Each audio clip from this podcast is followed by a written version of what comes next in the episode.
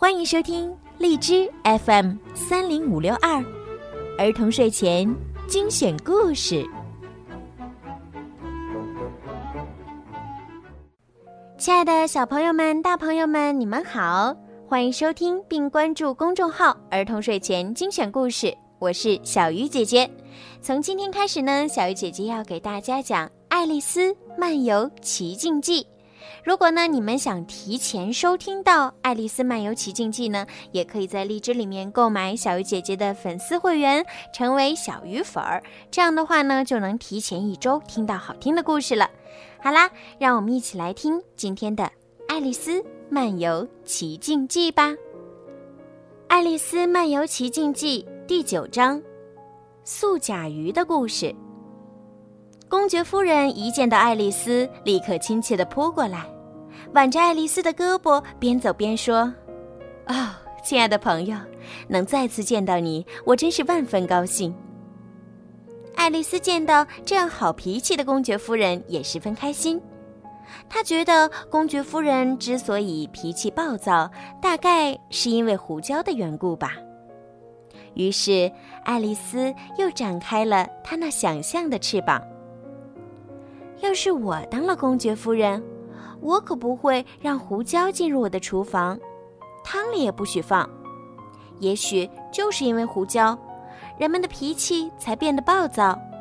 如果是这样的话，人们酸溜溜的，大概是因为醋的关系；人们变得苦涩，大概是因为黄菊；而那些小孩子整天快快乐乐，大概是因为吃了麦芽糖。爱丽丝想得出神，完全忘记了公爵夫人还在她身边。当她听到公爵夫人说话时，她竟然吓了一跳。“哦，亲爱的，不知道你在想什么，竟然忘记了和我说话。你知道这样很不好，恐怕会有什么不好的影响。不过我也说不好是什么影响。”爱丽丝说。哪里会有什么不好的影响？哦，得了，小姑娘，每件事情都会有它的影响，不管是好是坏。公爵夫人一边说着，一边紧紧地挨着爱丽丝。爱丽丝很不喜欢公爵夫人挨得这么近。要说原因，大概有两点：其一，公爵夫人长得不那么赏心悦目；第二。公爵夫人有一个长而尖的下巴，正好抵在爱丽丝的肩头，这种感觉让爱丽丝很不舒服。可是爱丽丝不愿意将这种讨厌的感觉表现出来，只能默默地忍受着。这场比赛打得真不错，爱丽丝开始没话找话。是的，是的，我终于想出了这件事情的影响，那就是爱。爱是推动世界的动力。公爵夫人似乎并没有听见爱丽丝的话。有人说，这种动力是个人自扫门前雪。爱丽丝小声的说道：“啊，是的，是的，他们的意思一样。”公爵夫人一边说，一边使劲儿把尖下巴往爱丽丝肩头压了压。此后，爱丽丝和公爵夫人就这样，他们的意思一样，讨论了半天。突然，公爵夫人的声音戛然而止，连她最爱挂在嘴边的影响也没有说完。接着，挽着爱丽丝的那只胳膊发起抖来。爱丽丝不明白发生了什么，抬起头来一看。原来王后不知道什么时候站在了他们面前，双手交叉抱在胸前，脸色阴沉的如同天上的乌云。公爵夫人颤巍巍的说了一句：“陛下，今天的天气真好。”爱丽丝心想：“这个开场白不怎么新鲜，我早就用过了。”我警告你，要么滚开。要么让人砍了你的脑袋，自己选择吧。王后怒气冲冲地朝公爵夫人喊道，瞬时公爵夫人灰溜溜地跑开了。随后，王后又对爱丽丝说：“我们再去玩锤球吧。”爱丽丝还没从刚才的紧张气氛中缓过来，赶紧乖乖的跟了过去。场上正在树荫下休息的人们一见王后回来，赶紧跑了回来，玩起了锤球。王后识破了人们的小心思，恶狠狠地说：“谁要是再偷懒，小心你们的脑袋！”于是，接下来的比赛又和刚才一样了。整场比赛乱哄哄的，王后不停地喊着：“砍掉他的脑袋！砍掉他的脑袋！”这样一来，场上当做球门的士兵不得不去抓那些犯错的人们。大概过了半个小时，比赛场上就没有球门了。除了王后、国王和爱丽丝，所有参与比赛的人都被拉出去监禁起来了。王后气喘吁吁地对爱丽丝说：“ 你还没去看过素甲鱼吧？”“没有。”爱丽丝恭敬地回答道。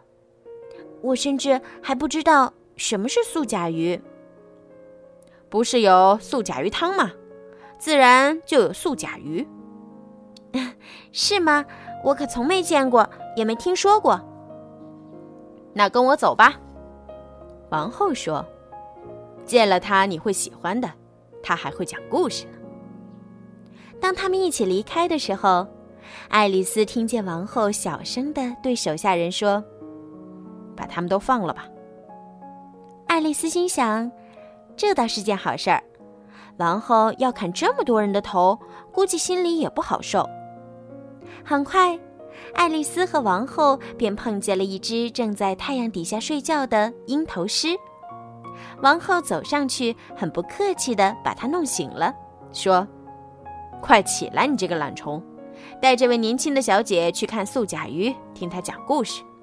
我还要去检查命令执行的情况，她就交给你了。”说完，王后就离开了。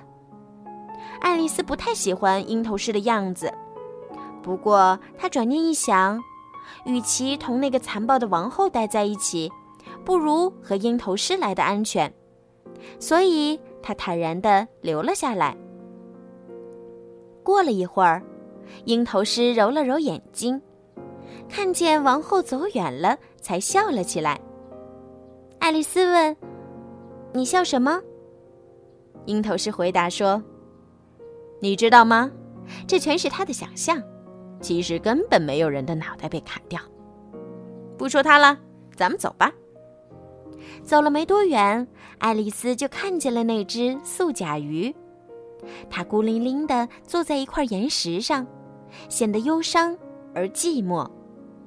爱丽丝走近一些，好像听见了它的叹息声，那充满哀伤的叹息声。她打心眼里同情素甲鱼，心想。也许他有为人不知的伤心往事呢。爱丽丝靠近了素甲鱼，素甲鱼那满含泪水的大眼睛正盯着他看，一句话也不说。他有什么伤心的事情吗？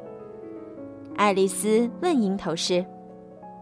别这么问，这全是他的想象，根本就没有什么伤心事儿。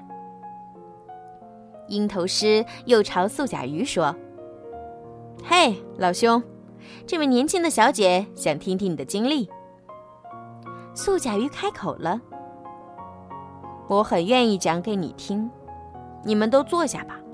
不过在我讲的过程中，不要插话。”于是大家坐了下来，可谁也不说话。爱丽丝心想：“你得开口讲才能结束啊。”他虽这么想，但还是耐心的等待着。过了一会儿，素甲鱼终于开口了。他重重的叹了一口气，说：“啊，其实我以前是一只真正的甲鱼。”说完这句，又是长长的沉默，然后是他低低的抽泣声。爱丽丝着急的想知道下文。不过，还是耐心的等待着，一句话都没说。又过了一会儿，素甲鱼的情绪平静了许多，只偶尔抽泣一下。他说：“我小的时候，要到海里的学校去上学。我的老师是一只老甲鱼，我们叫它鲛鱼。为什么要这么叫它呢？”爱丽丝没忍住的插了嘴，问道：“你真笨，当然是因为它教我们了。”素甲鱼回答道。鹰头狮笑嘻嘻的对爱丽丝说：“哼，这么简单的问题都问，你真好意思。”爱丽丝不说话了，看爱丽丝那副可怜样鹰头狮对素甲鱼说：“嘿，老兄，别管他了，接着往下说。”素甲鱼又开始了讲述：“我们在海里的学校上课，虽然你不相信，我没有说我不相信。”爱丽丝还是忍不住的说了一句：“你说了，我没有。”够了。这次轮到鹰头狮发脾气了，然后素甲鱼又接着讲：“我每天都去上学，在那里接受上等的教育。”爱丽丝说：“这有什么值得炫耀的？我也每天上学。你们有复课吗？”当然，我们学习法文和音乐。那么洗衣服课呢？没有。虽然爱丽丝回答没有，但并不觉得这个复课多么了不起。素甲鱼一听，得意地说：“哼，那就算不上好学校了。”爱丽丝不依不饶：“既然你们住在海底，用得着学洗衣服吗？”是。我不学它，我只学正课。那正课又是什么呢？就这样，爱丽丝和素甲鱼针对课程的设置又讨论了半天，完全偏离了讲故事的轨道。坐在一旁的鹰头狮受不了了。爱丽丝想着换了一个话题，就问道：“你们一天上多少课时啊？”“第一天十小时，第二天九小时。”依次类推下去，那么岂不是到了第十一天就不上课了？当然，那天放假。那第十二天该怎么办呢？上课的问题谈够了。鹰头狮忍无可忍，反抗道：“你还是给他讲点关于游戏的事情吧。”好啦，小朋友们，今天的《爱丽丝漫游奇境记》就讲到这儿了。太神奇了！想知道爱丽丝接下来还会发生什么有趣的故事吗？